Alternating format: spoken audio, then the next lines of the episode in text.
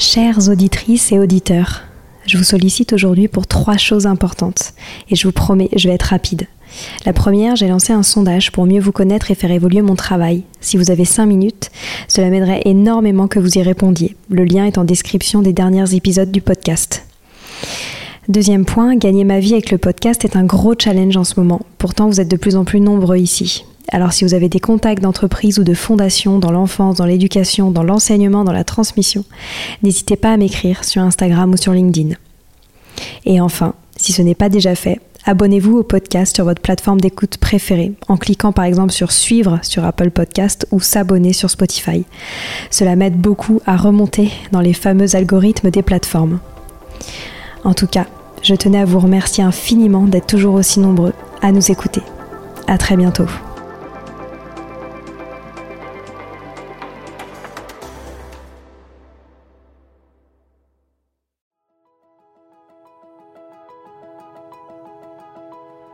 Bonjour à tous, ici Stéphanie Descleb, c'est moi, et Sylvie Descleb pour un nouvel épisode du podcast Les adultes de demain.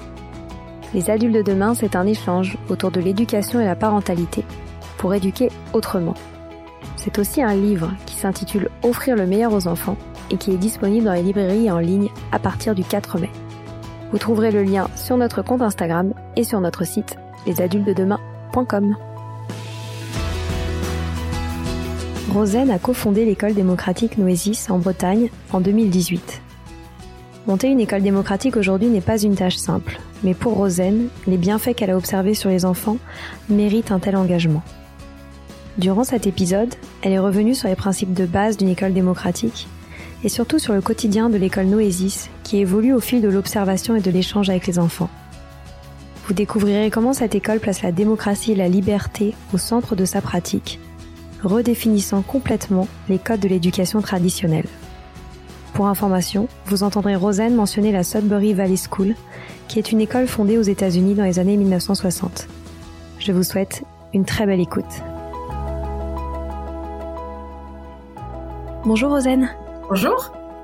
Merci beaucoup d'avoir accepté euh, notre invitation euh, pour notre podcast pour parler euh, d'un sujet qui éveille beaucoup notre curiosité, puisque vous avez cofondé en 2018 l'école Noésis, qui est une école démocratique. Et donc l'objet de notre conversation aujourd'hui, c'est de mieux comprendre en quoi consiste euh, cette pédagogie dont on entend de plus en plus parler. Et ma première question pour vous, euh, j'aimerais bien en savoir plus sur pourquoi et comment est-ce que vous vous êtes retrouvé dans le monde de l'éducation. Ok. Euh, je vais tenter de répondre à cette question puisque ça parle plutôt d'un parcours personnel qui est pas du tout en lien avec l'éducation à la base. Euh, moi, j'ai, je me suis formée pour travailler dans le social. J'étais médico-psychologique. C'est quelque chose que j'ai fait pendant une dizaine d'années. Euh, je travaillais dans ce qu'on appelait anciennement, anciennement les CAT, les centres d'aide par le travail. Maintenant, ça s'appelle un ESAT. Et euh, j'avais déjà une approche plutôt individualisée de des personnes avec qui je, je travaillais, avec qui j'étais en lien toute la journée, puisqu'on voilà dans le secteur du handicap, on, Peut-être que peut-être c'est un milieu dans lequel on a une approche plus individualisée et que ça vient progressivement dans les écoles, voilà. Euh, je dis ça parce que ça explique un petit peu la suite. Euh, en attendant, disons dans le secteur, moi j'ai eu le sentiment d'avoir fait le tour. Euh, C'était problématique pour moi en fait d'évoluer dans les institutions parce que j'avais vraiment le sentiment de pas pouvoir agir, de pas pouvoir euh, euh être actrice en fait de, de quelque chose d'évolutif. Euh, là aujourd'hui, je mets des mots là-dessus parce que je pense qu'avant, j'avais pas cette notion d'évolution, mais je pense que j'étais quand même dans une dynamique de vouloir faire évoluer les choses, donc quelque chose d'assez vivant. Et, euh, j'ai fait le choix de démissionner. Je suis partie deux, ans dans la région parisienne. Euh, je me suis posé la question est-ce que je continue à travailler ou pas auprès de personnes handicapées euh, dans, dans ce domaine. Et bah non, finalement, je crois que j'avais vraiment plus le goût à, à faire ça. Plus de sens. j'ai accompagner des enfants à domicile, euh, nous en fait, pendant presque deux ans. Euh, pour me poser et en même temps je, je m'orientais vers la psychologie. Euh, je m'étais inscrite dans une école de euh, pour voilà pour me former en psychologie et et puis euh, voilà, donc j'ai avancé comme ça tranquillement. J'ai fait le constat que j'étais trop jeune. Enfin moi je me sentais trop jeune et pas prête en fait à travailler dans ce milieu. Je manquais d'expérience, je manquais de, retour sur moi et je me sentais pas d'accompagner en fait des personnes sur leur chemin de vie alors que je considérais être euh, au tout début du, du mien. Voilà. Et euh, par contre, j'ai vraiment mais adoré travailler au contact des enfants. Ça m'a stimulé, ça m'a vivifié. Et c'est finalement de ce, de ressenti euh, que je me suis dit qu'est-ce que je peux faire avec les enfants? Donc, j'avais pas envie de retourner dans euh, le social. J'avais pas envie de, bah, j'avais plus envie de ça. Et puis je me suis dit bah, pourquoi pas un site en fait? Ouais, c'est chouette, c'est voilà, c'est un contact avec les enfants qui qui, peut m'interroger, qui peut m'intéresser. Donc je suis allée creuser. En fait, je suis revenue dans la en Ille-et-Vilaine, à côté de Rennes, euh, pour accoucher de ma fille et euh, rapprocher de notre famille, euh, son papa euh, et moi. Et, et c'est là où je me suis dit bah allez, je tente le concours. Donc je l'ai préparé à distance avec le CNED et en même temps je travaillais dans une école primaire et ça m'a vraiment permis en fait de mettre en adéquation l'envie de travailler euh, dans une école euh, et la réalité en fait du terrain. Donc euh, voilà, ça, ça j'ai fait le tri dans mon envie. Mon envie était d'être auprès des enfants, d'être dans la notion de transmission, dans la d'avoir ce, ce l'apprentissage en fait au cœur de la relation. Mais euh, le format que proposaient les écoles traditionnelles en fait me convenait pas du tout. Euh, je me sentais mal, j'avais le sentiment d'avoir une classe en face de moi quand j'ai eu l'occasion juste à un certain moment de, de, de sortir de, de, mon rôle d'accompagnement individuel et de me mettre face à une classe et de me dire mais, euh, mais en fait c'est pas ça que je veux. Enfin là il y a j'ai plus de relation avec eux. Euh, pendant toute une journée je, je, je, je, mets du savoir dans leur tête. Euh, la, le, côté pétillant en fait que, que, je pouvais avoir d'eux pendant les, les récréations je le voyais plus en rentrant dans la classe et donc euh, il y, y, avait vraiment cette euh, ce, ce, ce, ce point-là euh, que j'avais besoin de voir évoluer. Et je me dis, ben moi j'adore l'enseignement, j'adore l'école, mais pas comme ça. Donc là, c'était le, grand mystère de savoir euh, comment. Voilà, mais bon, je ne sais pas si je continue dans. J'allais vous demander justement euh, comment vous avez entendu parler des écoles démocratiques? Ok. Bah, j'ai pas mal parlé autour de moi de, de cette envie euh, de d'être dans l'école, mais peut-être autrement. Et euh, c'est tout simplement une amie qui m'a transmis un lien euh, d'une école qui se créait à Paris et qui proposait en fait des réunions publiques. Euh, là, elle, elle, avait lieu à Angers avec euh, un des cofondateurs, bon, je peux peut-être le dire, de l'école euh, dynamique de Paris. Et donc, je me suis dit, bah, qu'est-ce que c'est que ça? Une école démocratique, l'école dynamique. J'ai commencé à regarder. Euh, il y, a, y, a, vraiment des choses en fait qui me parlaient. C'était tout de suite cette notion de liberté. Je crois qu'en fait c'est ce qui parle à tout le monde au départ, c'est cette notion de liberté. Qu'est-ce qu'on peut faire? Est-ce qu'on peut apprendre euh, quand on est libre? Est-ce qu'on peut euh, Est-ce qu'on peut vraiment être détenteur de son parcours d'apprentissage ou de sa vie quand on est libre? Enfin voilà, ça venait questionner plein de choses chez moi. Mais en tout cas, ça a éveillé ma curiosité. J'ai été donc assistée à cette à cette réunion publique. Puis bah là, j'étais en fait, j'étais conquise. En fait, tous les mots que j'entendais, ça, ça venait euh, me stimuler intérieurement euh, très positivement et, et j'ai continué à creuser du coup. Et à partir de là, vous avez monté votre école? Alors, euh, en fait, euh, c'est difficile en fait de, de, se projeter dans la création d'une école. En tout cas, c'était pas du tout un objectif en soi. Euh, moi, j'étais intéressée par les pédagogies alternatives. J'ai creusé Montessori. Ça m'a ça m'a semblé inaccessible en fait parce que les formations ont un certain coût j'avais pas euh, la possibilité de, ben, j'avais pas la possibilité de les faire. Puis ça, il y avait pas forcément beaucoup d'écoles euh, dans ma région. dans le département, il y en avait une seule euh, qui était sous contrat avec l'éducation nationale, donc je savais pas trop comment ça fonctionnait, je savais pas euh, jusqu'à quel point en fait euh, l'école était détentrice de, cette pédagogie ou pas. Euh, j'avais pas envie de déménager parce qu'on venait de se réimplanter. Donc voilà, j'ai mis de côté la pédagogie Montessori. Puis finalement, c'est l'école démocratique qui m'a fait émerger la possibilité de créer une école tout simplement. Alors j'ai oublié la question. Je veux bien, je pense, je passe à côté de. non, mais c'est parfait. Vous y avez parfaitement répondu. c'est pour savoir à quel euh, quel était le cheminement jusqu'à la la création de de l'école euh, Noésis. Oui, ben voilà. Et donc, euh, donc après, on pourrait de personnes qui disent mais non, en fait, créer une école, euh, c'est juste de l'administratif. Et après, en fait, on est euh, participant de la pédagogie et de tout ce qui s'y passe. Voilà. En vrai, c'est pas si simple. c'est quand même un gros challenge, mais comme on n'est pas seul à le faire, ben euh, voilà, on est plusieurs à porter ce projet et et, et, finalement, moi, moi, et d'autres personnes avec qui on a cofondé cette école, on est allé vraiment creuser ce qu'était l'école démocratique euh, ce que ça demandait sur place, quelle pourrait être notre position en interne, de quoi on avait besoin comme compétences pour créer administrativement l'école. Et comme il y a eu tout un élan de création d'écoles démocratiques en France euh, à peu près à partir de 2016, quand euh, bah, justement l'école dynamique a énormément communiqué sur sur cette nouvelle façon d'envisager l'école, un modèle qui venait des États-Unis, ben voilà, ça a vraiment fait des petits partout en France et il y a eu une émulsion hyper forte où on était beaucoup de cofondateurs et on avait un, euh, lien qui nous permettait vraiment de, bénéficier du savoir des uns et des autres et de et de, bah voilà d'avancer sur ce projet sans être tout seul en fait. Et ça, ça a été une grande force en fait pour euh, la création de Noesist. Est-ce que vous pourriez nous en dire un peu plus sur euh, les principes de l'école démocratique? En quoi elle consiste? Alors l'école démocratique, telle qu'elle a été amenée en France, je parlerai pas de la Sudbury Valley School parce que déjà j'y ai pas été. Et finalement, c'est le regard d'une personne qui a été, qui a ramené une certaine vision, je pense, de, de cette école. Euh, donc je, je suis pas, euh, je suis pas vraiment en capacité de vous parler de cette école, mais euh, euh l'école démocratique telle, telle qu'elle a été ramenée en France, c'est du multi-âge dans l'école, donc euh, une grande diversité des âges euh, qui permettent en fait aux uns d'apprendre euh, des autres, peu importe l'âge qu'il a.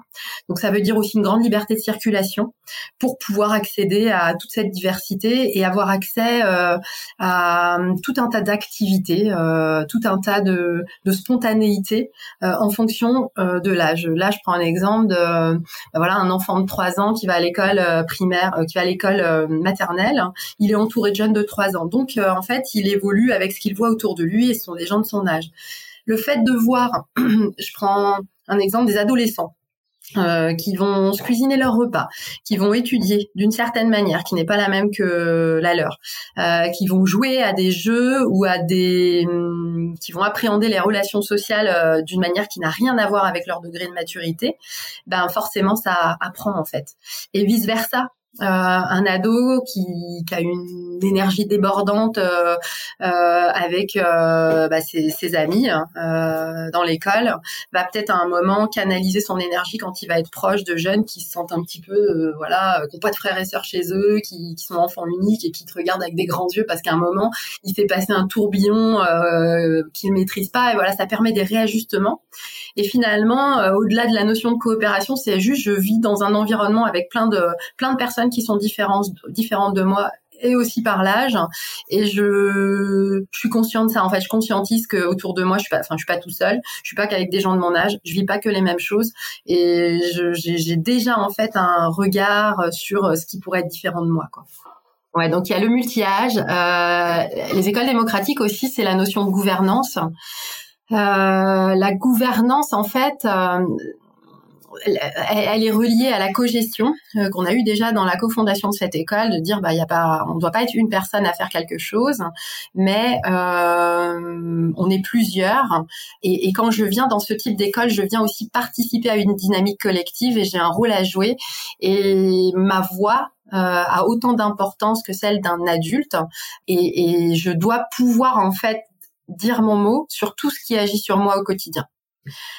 Voilà. Donc, Vous avez un exemple? Eh ben en fait, euh, euh, un exemple très concret dans le, fonctionnement de notre école, on a ce qu'on appelle des conseils d'école qui ont lieu tous les jours. C'est un espace de décision partagé. Il y a hum, les décisions se prennent qu'ici ou dans, dans des commissions extérieures, des clubs.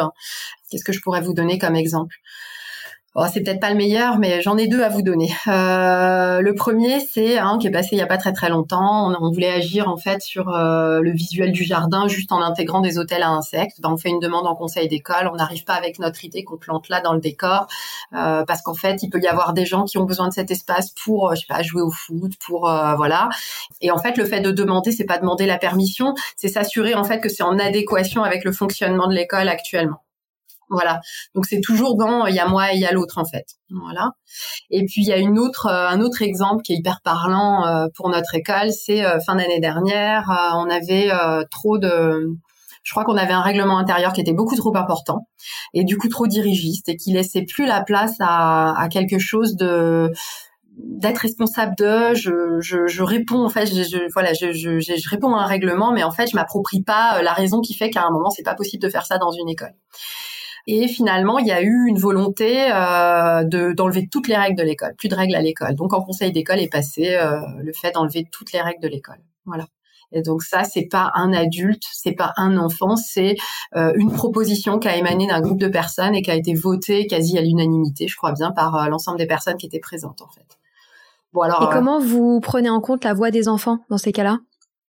Bah c'est pas compliqué, on fait un vote à main levée et euh, un enfant de 3 ans, euh, il a une voix, un enfant euh, un enfant de de 9 ans, il a une voix peu importe l'âge qu'on a en fait, on a le même poids hein. Si moi je lève la main pour voter pour, j'ai pas deux ou trois voix en fait, je suis juste représentatif de ma voix. C'est ça l'aspect démocratique, c'est c'est c'est même pas de la démocratie représentative, on est vraiment sur la participative où chacun a son mot à dire parce que la taille de notre structure permet ça encore. Et les enfants prennent goût? À ce type euh, de prise de décision? En fait, c'est hyper intéressant parce que euh, on voit bien qu'il y a l'école a une histoire. Hein, on, ne devient pas euh, acteur d'un lieu du jour au lendemain. On est issu quand même d'une société où on a une forme de euh, de dépossession, de, de, de, faire des choix et de participer à. Donc c'est une culture qui se met en place et c'est long. Mais on voit bien qu'avec euh, l'historique de l'école, euh, finalement, de plus en plus les jeunes s'approprient leur école. On le voit parce que quand on propose certaines règles, notamment celle des apprentissages formels, peut-être on en parlera tout à l'heure, de d'extraire les apprentissages formels, enfin le fait de décider tout ce qui se passe autour des apprentissages formels, de l'extraire de, de la décision collective pour l'amener dans une forme de, je sais pas, comme une constitution. On dit bah ça c'est un c'est un prérequis qu'on bouge pas, ou alors il faut passer par euh, telle commission. Enfin en fait, on, on enlève cette possibilité à des gens qui sont directement concernés de donner leur avis là-dessus parce qu'on a peur, on a peur de plein de choses. Bah en fait, on, on voit bien qu'il y a eu une réaction systémique du collectif de dire mais non en fait, on entend vos peurs, on peut être garant de ça, mais par contre, euh, vous pouvez pas enlever ça de l'espace de décision parce qu'on est concerné euh, et, ça doit rester en fait accessible à tout le monde. Et à un moment, les conséquences quelque part d'un choix d'enlever les apprentissages formels, ce sera le collectif qui portera ces conséquences-là, enfin tous les acteurs du collectif et chacun aura la parole et non. Donc ça, c'est pour nous, c'est une forme d'appropriation euh, hyper importante de, bah de, de, de, la démocratie, mais surtout de j'ai ma voix de l'importance quoi. Et, euh, et on a eu d'autres exemples comme ça où le conseil d'école était totalement déserté, où les jeunes venaient pas nous faisaient confiance en disant c'est l'affaire des adultes. Et finalement, on a passé des, des choses, notamment l'interdiction des écrans dans l'école, euh, parce que c'est une grande question dans les écoles démocratiques. Donc l'interdiction des écrans dans l'école et euh, et puis ben là, ça a secoué tout le monde en disant mais on vous fait confiance. Et nous, ça a été de dire bah euh, nous faites pas confiance puisqu'en fait nous on n'est pas vous quoi. Nous on prend des décisions par rapport à notre réalité, mais on n'a pas accès à la vôtre et on n'est pas représentant de la vôtre. Il faut vraiment que vous veniez quoi. Donc ça c'est euh, c'est hyper riche de pouvoir construire ça et de voir que ça porte ses fruits aussi. Et vous pourriez nous expliquer euh, les apprentissages formels? Oui, alors si je prends euh, l'exemple de la Sudbury Valley School, eux, ils ont vraiment euh, réussi à créer un modèle où le fait qu'il n'y ait aucun apprentissage formel, pas de suivi de programme, euh, c'est ok. Euh, ça marche en fait dans, dans leur société. Nous, en France, on est soumis à un programme de, alors pas un programme de l'éducation nationale, mais on est soumis au socle commun de connaissances, de compétences et de culture. C'est une obligation euh, pour toute école qui ouvre, qu'elle soit publique, privée sous contrat ou hors contrat. Et euh, on, doit en fait prouver que notre établissement permet aux enfants d'accéder au socle commun euh, euh, de 3 maintenant à 16 ans avec une évolution qu'on constate en fait. Voilà. Donc on, on, a des obligations de moyens. Qu'est-ce qu'on met en œuvre pour ça? Comment on s'assure que chaque élève de notre école est dans une dynamique de progression et s'approprie tous ces domaines? On a, on fonctionné pendant deux ans sans apprentissage formel et, euh, et ça, ça, ça, ça c'était pas ok en fait euh, pour l'éducation nationale. Donc on a avancé de mise en demeure en mise en demeure et pour le moment en fait ramener de l'apprentissage formel euh, le matin pendant deux heures ou une heure selon les apprentissages qui se font.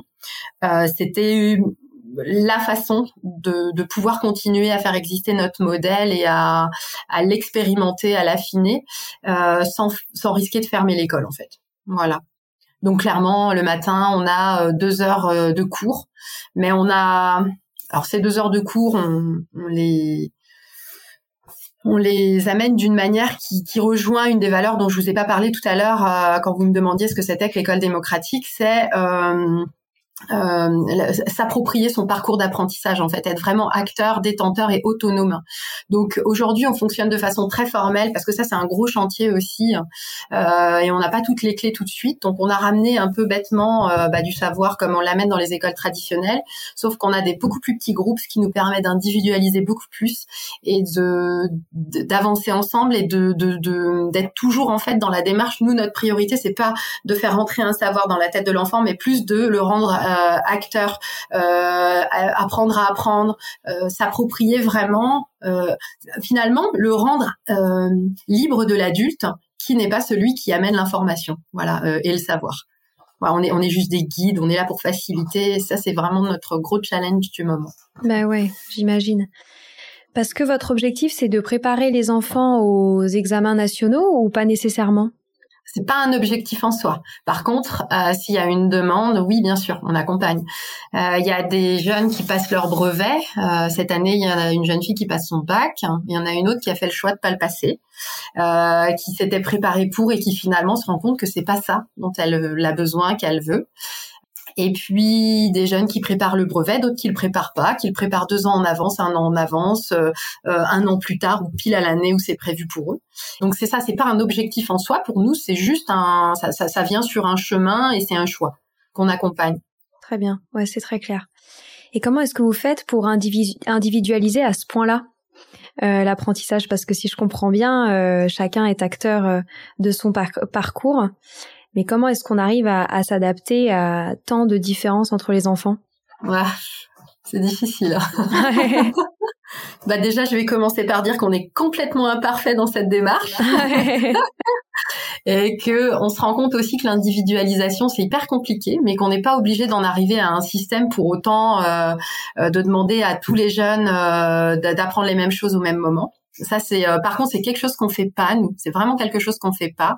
On laisse la possibilité aux jeunes de enfin de trouver leur support. Je vais prendre un exemple dans mon groupe, euh, dans le groupe que j'accompagne. Euh, bon voilà, on a une forme de, progression sur euh, une notion qui est, qui est à apprendre. Enfin, typiquement, on peut pas demander à un jeune d'apprendre à, lire un livre, de lire un livre s'il n'a pas euh, au préalable, euh, avec une méthode, pu décortiquer les lettres, les sons et nanana, nanana. Voilà. Pour autant, euh, comme l'apprentissage de la marche, euh, il y a des enfants, ça vient à six mois, d'autres, ça vient, enfin six mois c'est peut-être un peu jeune, mais peut-être que ça peut arriver. Il y en a, ça vient à huit mois, il y en a, ça vient à neuf mois, d'autres à dix mois, à dix mois, d'autres à dix-huit mois, et on se pose pas la question en fait d'une pédagogie, on accepte en fait que ça puisse être différent pour chacun. Une, une un apprentissage, c'est pareil pour un enfant. Euh, J'ai extrêmement de mal à, en ce moment à apprendre la division à une jeune fille c'est une demande de sa part en fait. Voilà, euh, régulièrement moi dans mon groupe, je leur dis bon, moi il y a ce que je vous amène, le contenu que je vous amène, puis il y a aussi euh, qu'est-ce que vous constatez de vos besoins, de quoi vous avez, enfin, qu'est-ce que vous souhaitez faire évoluer aujourd'hui euh, dans vos apprentissages? Où est-ce que pour vous il y a des manques?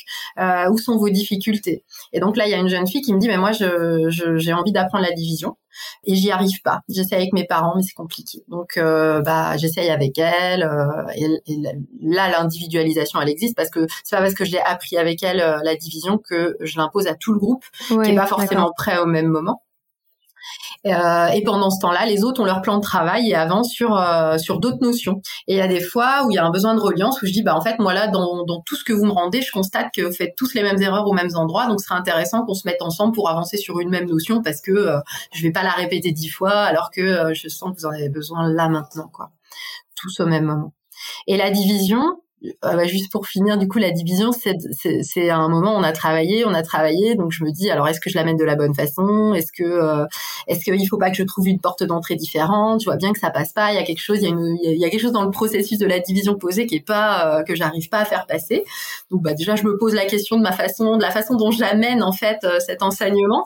Et mais aussi des fois, c'est de se dire, bah juste, est-ce qu'elle est prête en fait Tu la, vraiment elle qui a envie d'apprendre la division ou est-ce que c'est euh, par exemple dans sa famille où on lui a dit très bien que d'apprendre la division parce que là tu es en âge d'apprendre la division. Donc au final le constat c'est bah pour le moment on laisse la division et on verra plus tard. Voilà. Très clair. Et quand vous parlez de groupe, donc dans le groupe que vous accompagnez, euh, ils ont des âges très différents. Alors euh, moi j'ai commencé l'année avec des âges vraiment très différents parce que je crois que le plus jeune avait 7 ans, 7 ou 8 ans, 7 ans peut-être bien 7 ans, il allait sur ses 8 ans. Et le plus âgé avait 14 ans. Et là, c'était hyper complexe pour moi parce que j'ai pas réussi en fait à, j'ai pas réussi à, à allier euh, autant de différences d'âge. Euh, au début, je me suis dit mais c'est génial, euh, mais en fait non, c'est c'est un truc que j'ai pas réussi à faire. Euh, et même euh, les, les, jeunes de 14 ans se sont rendus compte qu'ils étaient pas assez nombreux, pas assez entre eux, pas assez. Donc finalement, ils sont déplacés vers d'autres groupes et ils sont venus chercher. Il y en a un qui reste à venir chercher dans mon groupe vraiment ce dont il a besoin.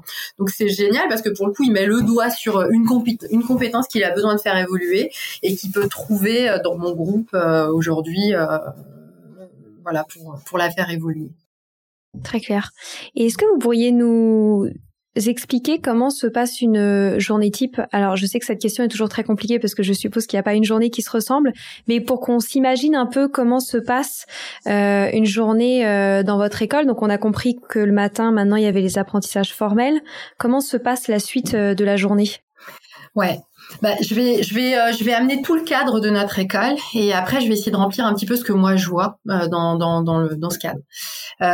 donc l'école elle ouvre à 8 heures euh, et demie, 8h30. Euh, de 8h30 à 9h45, c'est euh, des arrivées échelonnées. Euh, on doit arriver au plus tard à 9h45 à l'école. Donc déjà de 8h30 à 9h45, il se passe plein d'informels plein de choses. Il y a des gens qui travaillent euh, sur l'administratif de l'école, il y a des gens qui font leurs tâches de gestion parce qu'il y a la réunion d'information qui va suivre et, euh, euh, ils sont responsables en fait de remplir ce document pour que toute l'école ait accès aux informations. Il y a des gens qui vont parler, il y a des gens qui vont jouer, il y a des gens qui vont aller à la balançoire. Enfin voilà, c'est c'est une liberté totale d'occuper son temps comme on le souhaite ce qui était à la base euh, la réalité de nos journées en fait. C'était totalement ça de l'arrivée au départ. Ensuite, à 9h45, on se réunit euh, par sous-groupe avec les groupes d'apprentissage formel qui vont suivre pour une réunion d'information. Donc ça, c'est euh, le moyen de transmettre l'information qui est la même pour tout le monde et qui, qui parle de notre école. Donc c'est les propositions qui ont été votées en CE la veille, qui ont été validées. les ateliers du jour, les diverses infos s'il y a des gens qui viennent en immersion dans notre école, s'il y a, euh, euh, je sais pas moi, enfin n'importe quelle information qui est qui concerne le collectif. Voilà.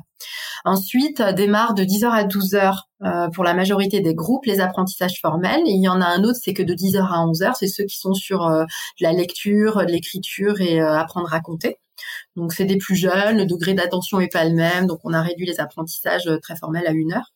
Les autres c'est deux heures, et là on a différents groupes. On a des groupes euh, de préceptorat, ce qu'on a appelé du préceptorat.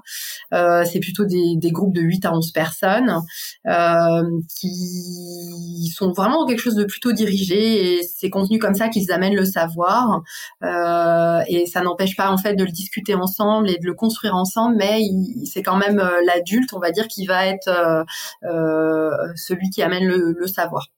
Et puis, les, donc, faut savoir que les jeunes ont choisi leur groupe et ils sont euh, libres euh, de, de, changer de groupe si à un moment ça leur convient pas du tout. Enfin, s'ils arrivent à, à, motiver en fait leur euh, la raison pour laquelle ils partent en fait, ils, ils ont besoin d'aller ailleurs. Il y a un groupe de qui est en autonomie, ça veut dire que eux sont en capacité de se créer leur propre programme d'apprentissage et ils ont juste besoin d'un adulte temporairement, euh, voilà, pour répondre à une petite question. Là, je suis bloquée, est-ce que tu peux m'aider? Euh, Là, je cherche quelqu'un en fait pour m'aider à évoluer sur cette notion. Est-ce que tu connais quelqu'un Voilà. Euh, et il y a euh, mon groupe qui est plutôt un groupe basé sur les écoles du troisième type, euh, avec le découpage en quatre temps. Donc nous, c'est pas en quatre temps, c'est pas sur toute la journée, mais on a récupéré le temps pour travailler sur les plans de travail et le temps créatif. Voilà. bon, je vais pas forcément rentrer dans le détail, mais voilà la répartition des groupes. Ensuite, à midi, donc euh, euh, midi, ben c'est la fin des apprentissages formels. Euh, il peut y avoir des temps de réunion d'équipe selon les jours. Il peut y avoir des temps de réunion. Là, typiquement en ce moment, le mardi et le vendredi, il y a deux créneaux qui sont ouverts et qui sont libres d'accès sur tout ce qui est inclusion et exclusion parce que c'est des thèmes qui sont très présents dans notre école et qu'on a besoin de faire avancer en vivre ensemble. voilà. On a euh, le conseil d'école qui a lieu tous les jours de 13h à 13h30, conseil d'école et conseil euh, des appels. Je pourrais revenir sur le conseil des appels, ce que c'est. Les jeunes sont libres de manger quand ils veulent parce qu'ils ont leur repas. Il y a à disposition une cuisine pour euh, préparer, réchauffer, maintenir au froid. Et donc il n'y a pas d'obligation de manger entre midi et 14 heures. À 15 heures, c'est pas choquant chez nous de voir quelqu'un qui se met à table. Voilà. À 13h30, de 13h30 à 14h30, il y a un temps d'accès libre aux écrans euh, sur lequel on, on porte pas de regard euh, qui existe. Donc euh, ça rentre pas dans, il n'y a pas d'intention derrière euh, de notre part. voilà, donc ben, nous on fonctionne quand même avec une sécurité. Je préfère le préciser que voilà, on est vigilant quand même à tout ce qui est pas contrôle parental, mais protection de, de l'information qui pourrait venir aussi dans notre école aux enfants. Euh, voilà, 14h30. Après, à 14h30, c'est le début des... Alors, le jeudi, de 14h à 14h30, toutes les semaines, on a ce qu'on appelle une réunion de vivre ensemble. Donc, toutes les thématiques qui concernent le vivre ensemble et qui posent problème dans l'école, euh, c'est des occasions d'en parler. Euh, les sujets peuvent être amenés de tout le monde. Voilà, les autres jours, on n'a pas, on n'a pas ce, temps. Euh, de 14h30 à au temps dont on a besoin, mais au plus tard à 16h 15-30, on a des ateliers proposés par les adultes, proposés par des parents, proposés par des intervenants extérieurs, proposés par des élèves. Voilà. Donc ça, c'est l'histoire d'enrichir un petit peu la dynamique collective de notre école. Donc ce sont des ateliers auxquels les enfants sont pas nécessairement obligés, enfin ils ne doivent pas s'inscrire tous les jours à un atelier. Euh, et après, on a euh, le rangement ménage de fin de journée. Il est possible de quitter l'école à partir de 16h45 et euh, au plus tard à 17h30. Voilà entre, entre tous ces temps qui sont pas cadrés, euh, parce qu'on a le sentiment que ça fait beaucoup, mais en fait non. Euh, il reste encore énormément de possibilités de euh, d'expérimenter de, de l'autodétermination de qu'est-ce que je fais pendant ce temps libre en fait. Voilà. Et vous avez l'impression que d'un point de vue du développement de l'enfant, quels sont les bienfaits de cette pédagogie bah, alors déjà, je vais juste revenir sur une notion euh, avant de répondre à cette question sur les bienfaits. C'est la pédagogie. Pour nous, l'école démocratique, c'est pas une pédagogie du tout. En fait, la pédagogie, c'est euh, un, art d'enseigner, c'est l'intention d'enseigner quelque chose. Et nous, euh, je dirais pas qu'on n'a pas des intentions, mais en fait, on n'est pas dans cette démarche. On n'amène pas quelque chose de structuré pour aboutir à, à un objectif euh, euh, de connaissances et de savoir. et d'apprentissage. Voilà. Ce qui peut peut-être, euh, c'est souvent ce qu'on nous demande. ah, les écoles démocratiques, c'est un peu comme la pédagogie Montessori ou Steiner. Je dirais, bah non, en fait, pour moi, Montessori ou Steiner, c'est une pédagogie au service d'un programme et d'un enseignement. Nous, on est, on ne sait pas ça en fait. Voilà. Ouais, vous faites bien de le préciser. Voilà. Après, pour tout ce qui est les bienfaits, bah en fait, on voit des gens qui sont heureux, euh, des enfants qui sont heureux de venir et de partir à l'école. Alors c'est pas une constance, hein. il, y a, y a des hauts et des bas, il y a des enfants à un moment qui ont besoin de réajustement et justement euh, pour nous c'est un indicateur quand ils arrivent et qu'ils sont pas il y a, y a, quelque chose qui va pas à cause de l'école, c'est l'occasion d'en discuter. Mais ça, c'est pas la majorité. Quoi. Je veux dire, euh, tous les enfants sont contents de venir. Il y en a beaucoup qui sont, qui, je vais pas dire qu'ils n'aiment pas les vacances, euh, mais qui ont hâte en fait que l'école reprenne parce que la dynamique sociale qui existe ici et ce qui s'y passe en fait c'est vraiment nourrissant pour eux. Et euh, il y en a d'autres qui aiment bien euh, ces temps off mais en fait qui sont hyper contents de revenir aussi. Voilà, c'est surtout le plaisir à venir chez nous. Moi je constate vraiment c'est c'est vraiment quelque chose que je constate en plus en ce moment, c'est le degré de maturité. Euh, je vois à quel point toute cette liberté de prendre sa place, euh, d'être, de faire des choix, mais, pas que pour faire semblant. On n'est pas juste en train de faire l'expérience d'apprendre à, on le vit en fait. Bah, ça, concrètement, ça, ça permet à ces jeunes d'être euh, matures, connectés. Euh, encore une fois, c'est pas parfait, mais je peux vraiment comparer à d'autres jeunes que je croise à l'extérieur sur des âges similaires et je me dis bah waouh, notre école, elle permet quand même tout ça quoi. Donc ça, c'est euh, c'est beau. Et euh, et puis il y a l'élan, la connaissance de soi en fait on est tellement nombreux à pas savoir pourquoi on enfin voilà il se passe plus rien dans nos vies on n'a plus de travail on sait pas quoi faire de notre temps on n'a jamais été habitué à, se connecter à soi et à dire mais qu'est-ce que j'aime faire dans la vie en fait? Et cette école elle permet euh, d'accéder à, alors c'est même pas d'accéder à cette connaissance de soi elle l'amène pas d'entrave en fait. Voilà c'est plutôt ça. Voilà. C'est extraordinaire. Et vous avez combien d'élèves dans votre école aujourd'hui? Alors aujourd'hui on a 60 et euh, pour la petite anecdote, on a ouvert avec quatre enfants. Donc on a vraiment une évolution du collectif importante et, et c'est génial d'être 60. Ouais, c'est super hyper fatigant, mais euh, au niveau euh, euh, dynamique et enrichissement, c'est très intéressant. Beaucoup plus que quatre. Bon, on arrive déjà à la fin. Est-ce que on a oublié de parler d'une dernière valeur des écoles démocratiques?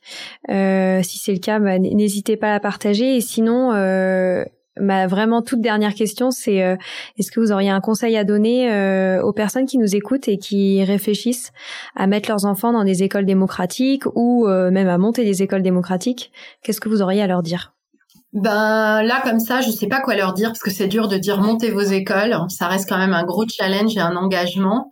En tout cas, moi je dirais à un moment si on a une porte ouverte comme ça, faut continuer à creuser. Nous, typiquement, on est un lieu d'accueil. Euh, on aime euh, bien avoir des gens euh, en immersion, pas des curieux, mais des gens vraiment qui savent ce qu'ils viennent chercher et qui ont besoin de concret pour matérialiser ça. C'est vraiment la notion de venir chez nous, c'est laisser la possibilité peu aux petites abeilles de venir chercher du pollen puis d'aller polliniser justement. Et donc nous, on est ouvert. Faut pas hésiter à nous contacter, faut pas hésiter à échanger, faut pas hésiter à creuser en fait ces ouvertures parce que moi, je crois vraiment que c'est ce type d'école. Il y a eu un élan très fort qui répond à un besoin aujourd'hui beaucoup plus que celui de créer une école démocratique en fait, mais c'est de voir euh, du changement. Euh, et, et, au cœur de ça en fait, c'est euh, le vivant, le vivant, son développement, son épanouissement et comment on peut prendre soin en fait. Donc moi, je, je crois que ça soulève un peu tous ces questionnements et, et peu importe la voie et la façon, faut continuer à explorer. Voilà. Je suis complètement d'accord. Eh ben merci mille fois euh, pour ce magnifique témoignage et bravo pour ce que vous faites. Merci. Je souhaite beaucoup de succès euh, à votre école euh, et je sais comme ça peut demander beaucoup de, de, courage de monter mm. sa propre école en France. C'est pas toujours facile. Moi, je l'ai expérimenté avec ma famille avec les écoles Montessori, donc donc je, je sais ce que c'est au quotidien et vraiment je vous salue pour votre courage. C'est c'est un très beau projet que vous portez là. Ben merci beaucoup. À bientôt. À bientôt. Au revoir. Voilà, c'est fini pour aujourd'hui. On espère que cet épisode vous a plu. Avant de se quitter, on a quand même besoin de vous. Si après avoir écouté cet exposé, vous ressortez avec plein d'idées pour apporter le meilleur aux enfants, n'oubliez pas de nous laisser 5 étoiles et un petit commentaire sur Apple Podcast, sur iTunes ou toute autre plateforme d'écoute de podcast. Cela nous aidera à mieux ressortir et surtout à nous motiver pour continuer cette aventure ensemble. Si vous avez des suggestions, des idées de thèmes, des questions à poser, n'hésitez pas à nous contacter sur les réseaux sociaux, Instagram ou LinkedIn, en tapant les adultes de demain. Nous serions ravis d'échanger avec vous.